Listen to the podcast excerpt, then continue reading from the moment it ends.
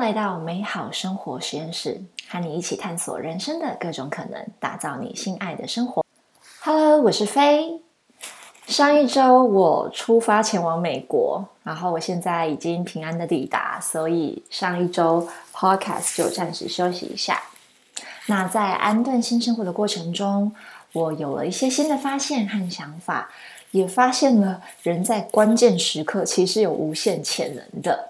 如果你的生活中也经历了一种“我怎么可能办得到啊”的挑战，那我就在这一集跟你分享一些我的做法跟心得喽。这一次非常临时的出发，其实是有任务在身，那这个就之后再跟大家分享。那因为非常的临时，所以。出发在台湾准备行李，一切都非常手忙脚乱。这时候我就强烈感觉到，平时我有一点一点的准备，为自己带来极大的好处。因为过年的时候，我就陆续先把一些重要，嗯，跟有打算要带去美国的物品做了一些分类跟打包。比如说像口罩啦，然后对我有纪念意义的，可能我的朋友、学生、啊家人、好友写给我的小卡片啦。然后还有呃衣服跟比如说像乌鱼子啊之类的，那因为这样子，我才可以在忙乱中就比较镇定，嗯，少花一些时间去打包行李。所以其实我从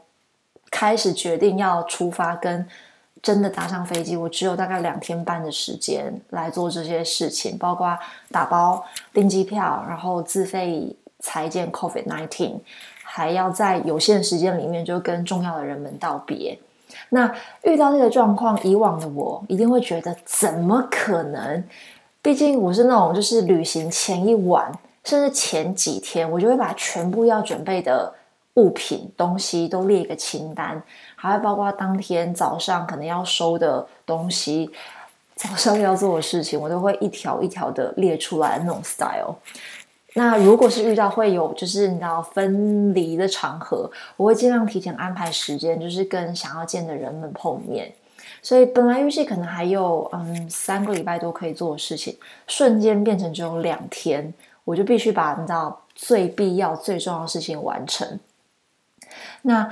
决定必须要启程的那个清晨，我大概花了一个半小时才接受这个事实。我那时候就脑袋不断想着，怎么可能？时间也太短，我完全没有办法接受啊！那理智告诉我，就是你不接受也没有办法，因为现在马上准备是必须，也你就是得这样子做。但我情感还处在一种没有办法接受这临时的大状况，而且我我觉得就是我自己在反抗这样子做。那我我当时是怎么办呢？我在这边就跟大家分析，还有分享一下我脑袋的小剧场运作的过程。呃，我当下第一个就先决定让自己沉浸在无法接受这个事实，然后你可能会有点东怪西怪，然后抱怨的的状态。但是我的理智同时还是要守住防线，就是不要讲出伤人的话，或是让情绪大爆发。一方面也是因为当时已经是台湾清晨的一点多，我如果真的在动怒，就真的有点伤身体。那我的情绪得到了认可之后，再来我就开始跟你知道自己跟自己商量啊，那现在该怎么办的这种阶段。那这里我就发现一个蛮有效的方法，可以让自己比较快速的冷静下来，然后甚至有办法去思考下一步。这个方法就是让我自己跟我自己谈一谈，就是别人跟我谈不太适合哦。我我觉得自己跟自己谈一谈，比较可以避免一种就是去迁怒到他人的你知道几率，或者是可能会觉得哎，别人就是都说的简单呐，或者最后就是避免让自己有一种我是因为别人的要求，或是别人就是没有设想周到而选择了一个我不喜欢的做事方式。那我跟自己谈一谈的过程，我就大概跟自己问了几个问题。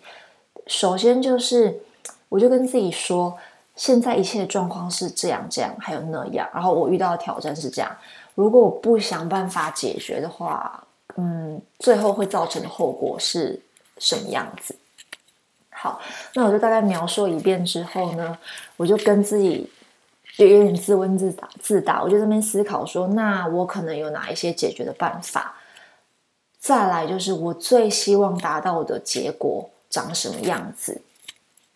然后我就可以知道说，那如果我要得到这个结果，哪一个办法是风险最小，也就是成功几率最高的做法？所以大概到这个，你知道，自我聊天到这个阶段，我就自己就知道说，OK，尽快安排出发是一个关键。那我就知道说，好，最重要的事情是什么了。可是等一下哦，下一步他不是马上去做，还有一个很重要步骤，就是跟自己有点，你知道，就是呃。稍微先自我心理准备一下，就是好，我选择这样做，就是你知道，我只剩两天半，我就要出发，我会面临的挑战，跟我的心情可能会有一些起伏。比如说，呃，这两天步调会非常非常快，然后我还是会很很阿杂的时候，那我就要跟自己说，那我就是要记得，我选择现在出发，是因为这是当下最好的做法。那至于我还是会烦恼，我行李打包不完怎么办呢？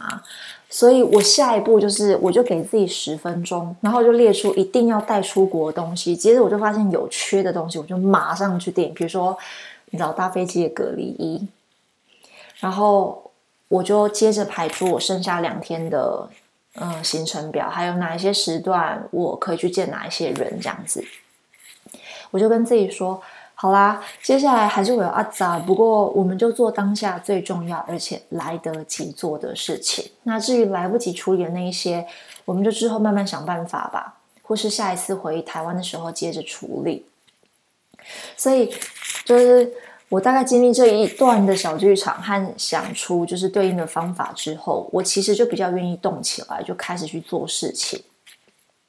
那抵达美国之后，我现在其实还不到一个礼拜嘛，新生活的开始还有很多嗯杂事要处理。但其实我就想说，那我就刚好来练习一下，你知道，找出当下最重要的事，一次一步慢慢来的这个 style。但其实，在这个慌乱的新生活序曲当中，其实我也有很美好的呃惊喜。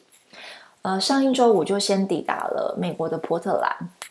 它是一个有很多很高大的树，像是那种长得像圣诞树那样子的城市。那我跟大家就是补充一下。嗯，这里其实没有强制你，就是从国外进入，就是进行居家隔离。像我从台湾飞过来，过了美国海关，拿行李之后，呃，我自己其实还是非常小心啦，不管是对自己或是对身旁的人，我就立马奔往美国的住处，然后把身上的衣服全部换掉，做了消毒，然后也不会共食啊等等的。那在前往波特兰的路上，除了嗯加油、买食物、去洗手间之外，就是都非常避免与人接触。好，抵达之后呢，其实我以往到波特兰大概已经有四次左右了。那因为来过很多次，我就觉得其实好像也没有什么特别跟稀奇的。然后我嗯住宿在一个距离波特兰市中心大概开车十五分钟的 Airbnb。一到住宿地点，我就立马用酒精把桌面啊、各个把手啊、开关、床头柜全部都擦过一次。那因为只是过夜一个晚上，所以我其实没有太多的期待。但是就在晚上出门去散步的时候，我发现天上有好多星星。是那一种在童话故事书里面会出现的画面，一棵一棵大树旁边有很可爱的房子，然后黑色的天空让星星显得非常耀眼。在一度 C 的天气下走，虽然有点冷，可是这个画面就非常疗愈了我整个旅途奔波的那个疲惫。然后我我才慢慢意识到说。有时候其实我已经就是习以为常的那个风景，但是在不同的时空之下，还是会有新的火花、新的发现。然后在很紧凑的步调中，短暂的刻意放慢脚步，也会有意想不到的发现。重点是，我觉得，呃，你们每一个人都很值得给自己这样子慢慢来的时光。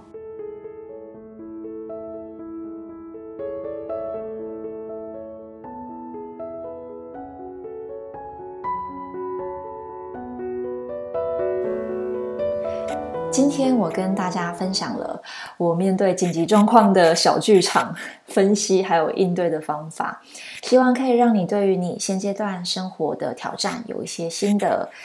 嗯做法。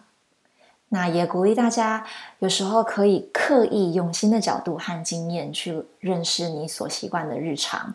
祝你有美好的一周，美好生活实验室，我们下次见喽。